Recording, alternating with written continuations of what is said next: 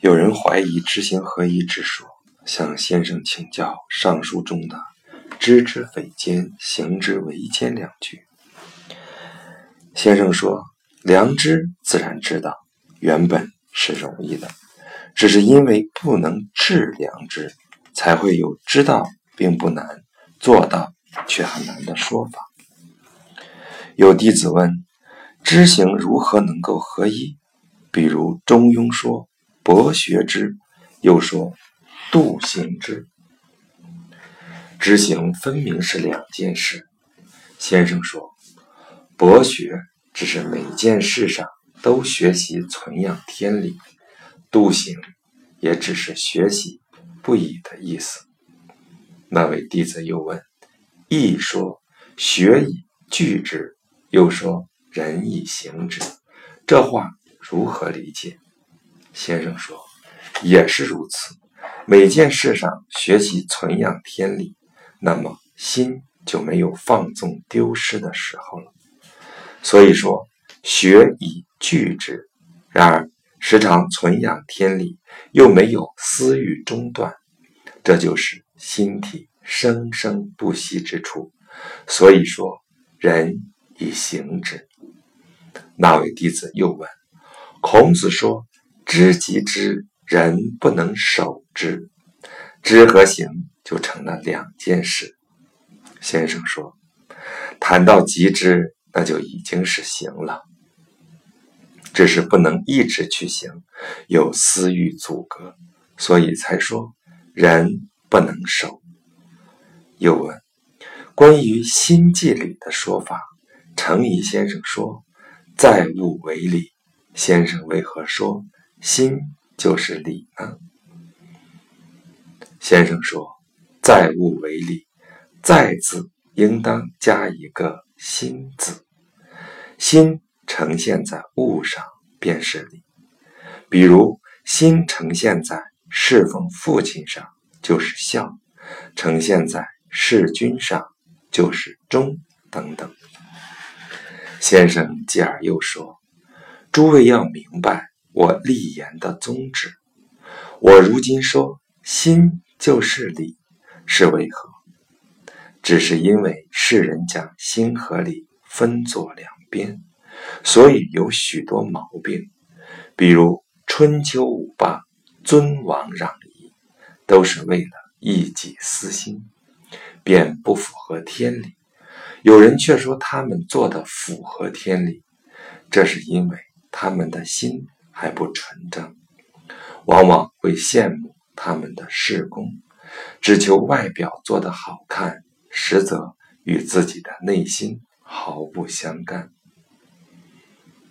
将心与理分作两边，就会流于霸道虚伪而不自知。所以我说，心就是理。就是要人在心上用功，不去心外求异，这才是至纯至真的王道。这就是我立言的宗旨。这位弟子又问：圣贤说了许多话，为何要把它们概括成一个道理呢？先生说，并非我要概括成一个道理。比如孟子说：“世间的道只有一个。”中庸又说：“道与物并行不二，道生物神妙不测，天地与圣人都是一个，怎能把它分作两个呢？”心并不是一团血肉，只要有知觉的地方就是心。比如耳朵、眼睛可以听或看，手足知道痛痒，这些知觉便是心。黄以方问先生解释格物，像《中庸》中所说的慎独，孟子所说的极义，《论语》所说的博约等，都包括在格物之中吗？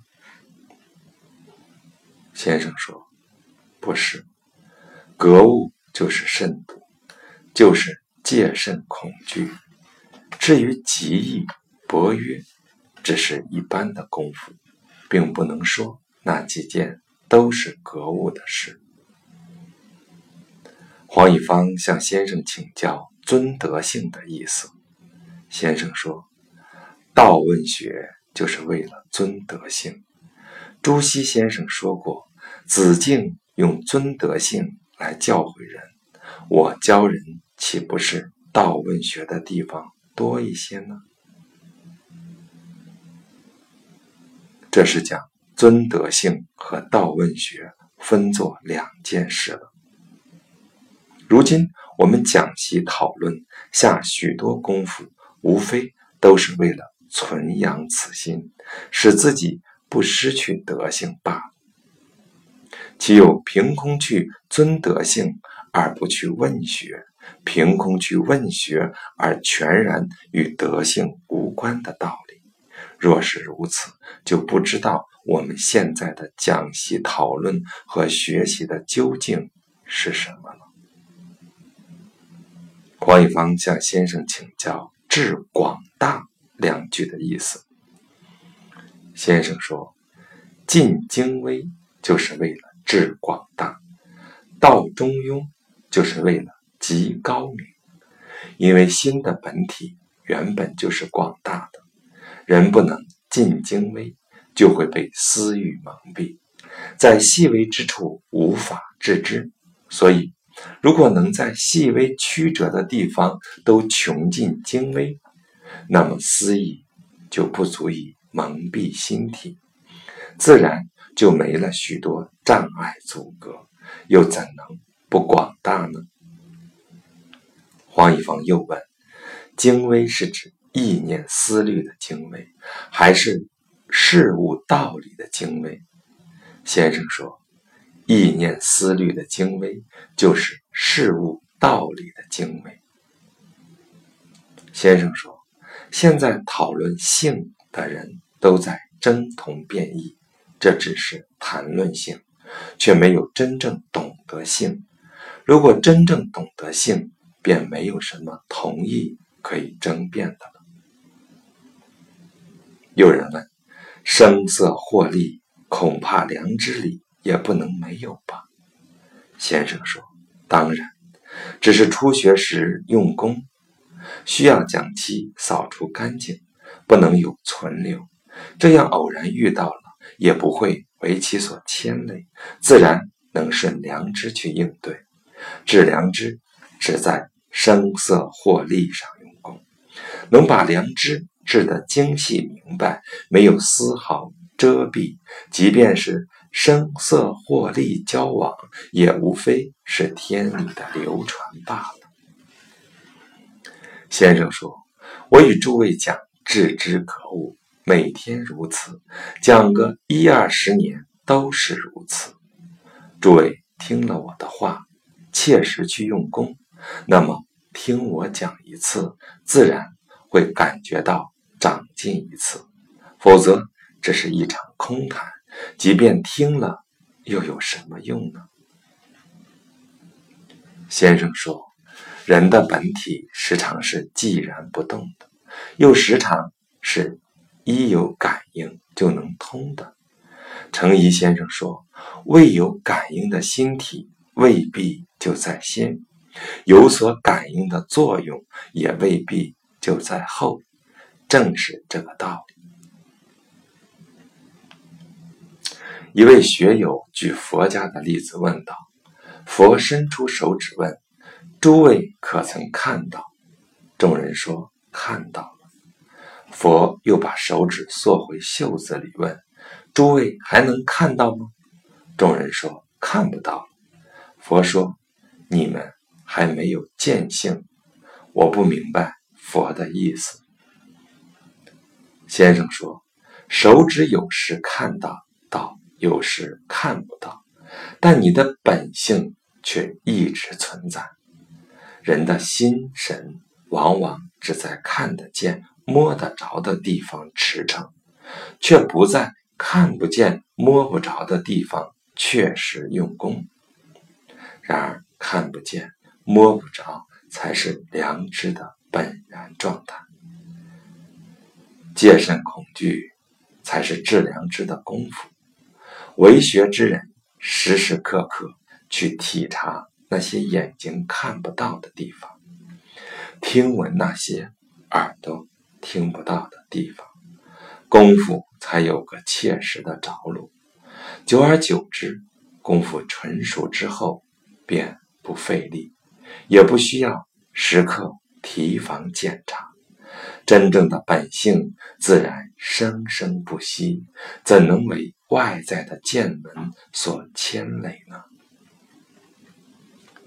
有人问：程汉先生认为，亦非愉悦和必有是焉，同样都是生动活泼的吗？先生说：这样说也对，天地之间生动活泼的。无非是这个理，就是我们的良知流行不息，治良知便是必有事的功夫。这个理不仅不能脱离，也确实无法脱离。世间所有的事物都符合大道，世间所有的事物都是这个功夫。先生说。诸位在这里一定要立个必须做圣人的决心，时时刻刻都要有朱熹说的“一棒一条痕，一锅一张雪”的觉悟。只有这样，听我讲学才能句句得力。如果莽莽荡荡过日子，好比一块死肉，被打了也不知道痛痒，恐怕最终。也无济于事。回家后还是遵照自己以前的为学方法，难道不可惜吗？有人问：我近来觉得妄念少了，也不去想一定要怎样用功，不知道这是不是功夫呢？先生说：你只管切实去用功。即便有这些想法也无妨，久而久之自然会妥当。如果才下了一点功夫就想要见到效果，怎么靠得住呢？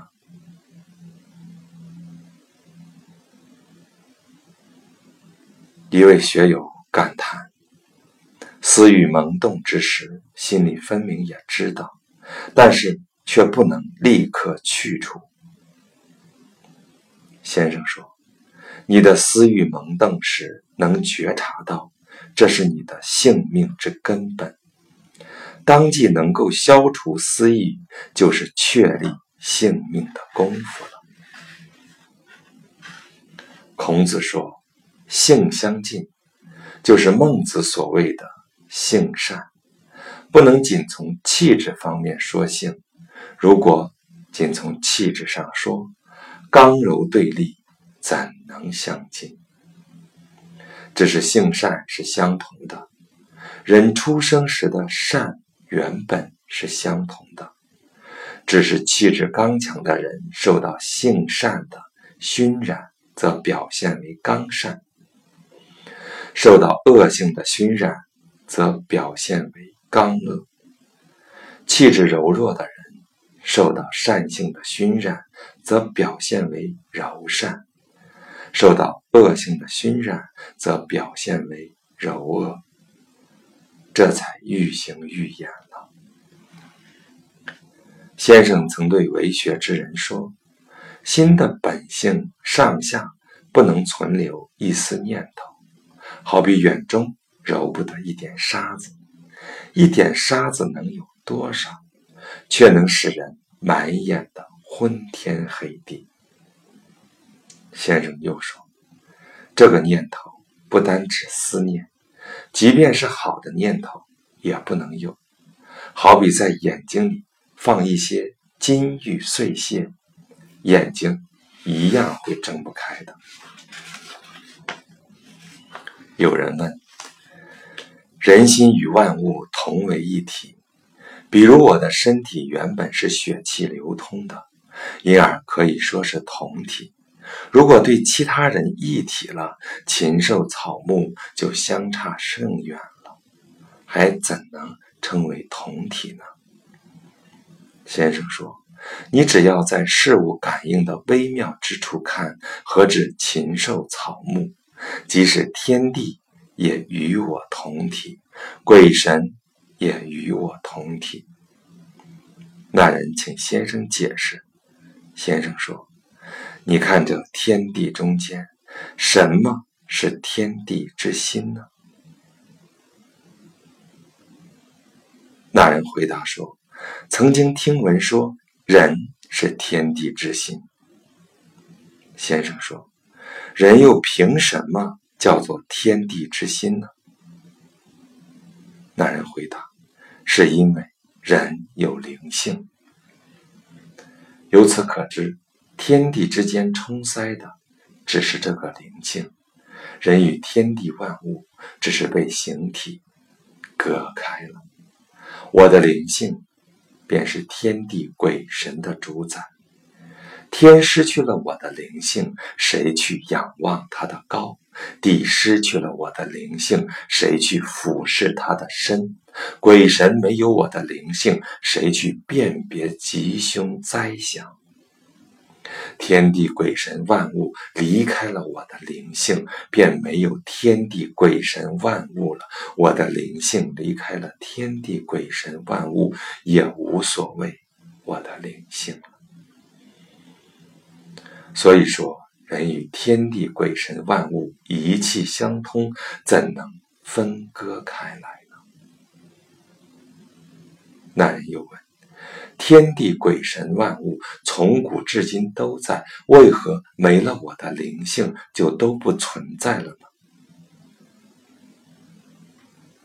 先生说：“你去看那些死了的人，他们的灵魂都散去了，他们的天地鬼神万物还在哪里呢？”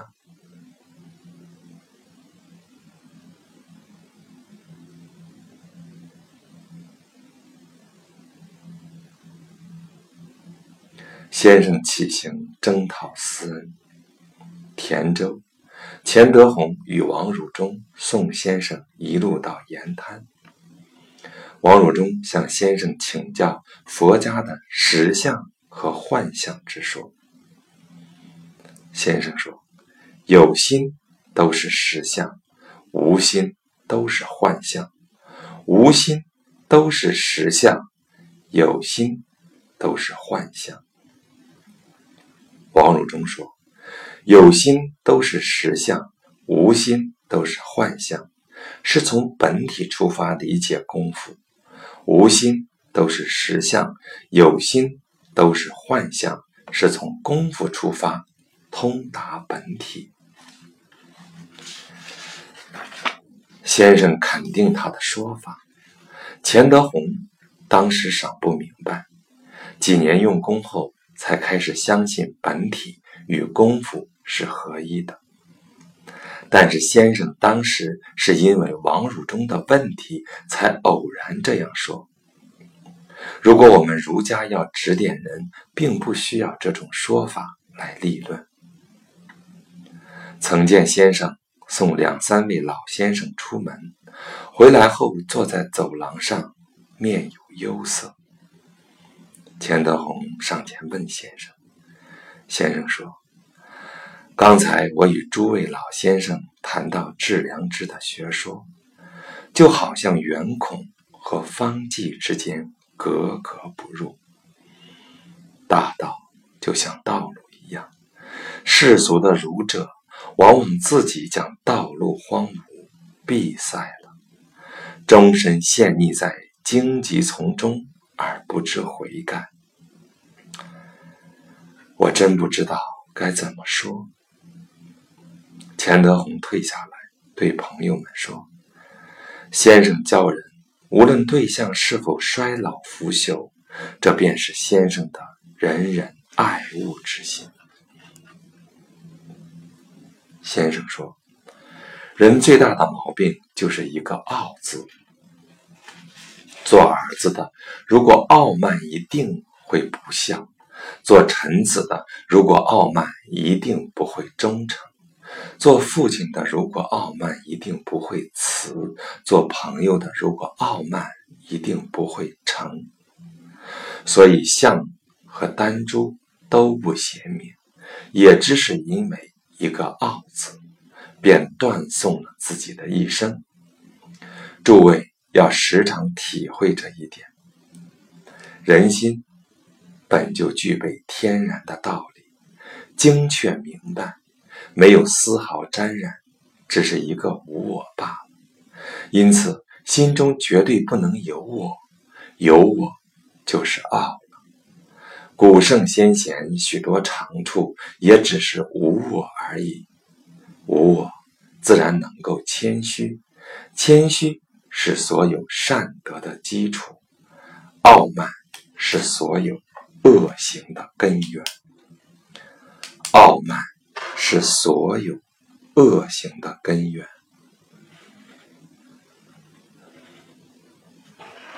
先生又说：“大道极其简单平易，也极其精微神妙。”孔子说：“就像看自己手掌上的东西一样，人哪天看不到自己的手掌？”可是，当你问他掌上有多少纹理，他却不知道。这就像我所说的良知，一说就明白，有谁不知道呢？但是要真的体认到良知，却又有谁做到了呢？有人问，这恐怕是因为良知没有固定的方向和处所，很难把握。先生说，良知。就是易所说的“道变动不居，周流于天地之间，上下流转，没有常态，刚柔变化，没有定体”，不能以此为根本依据，只有随时而变。良知要怎样才能把握呢？弄清这个问题，就是圣人了。有人问。孔子说：“颜回并非有助于我的人，圣人果真希望弟子帮助自己吗？”先生说：“这也是实话。圣人之道本就没有穷尽，问题疑难越多，精微之处就越能显明。圣人的言辞本就周密完备，然而有问题疑难的人胸中。”有所困惑，圣人被他一问，便能把道理发挥得愈发精妙。像颜回那样的学生，听闻一件事，可以推知十件事，心里什么都清楚，又怎么会发问呢？所以，圣人的心体也就寂然不动，没什么可发挥的。所以，孔子才说颜回对自己没有帮助。邹谦之曾对钱德洪说：“书国赏曾拿一张纸，请先生写‘拱把之童子’一张。先生提笔写道：‘至于身而不知所以养之者’一句。”回过头笑着说：“国上都中了状元，难道还不知道应该怎么修身吗？”但他还是要诵读这章来警示自己。一时间，在座的朋友都警醒起来。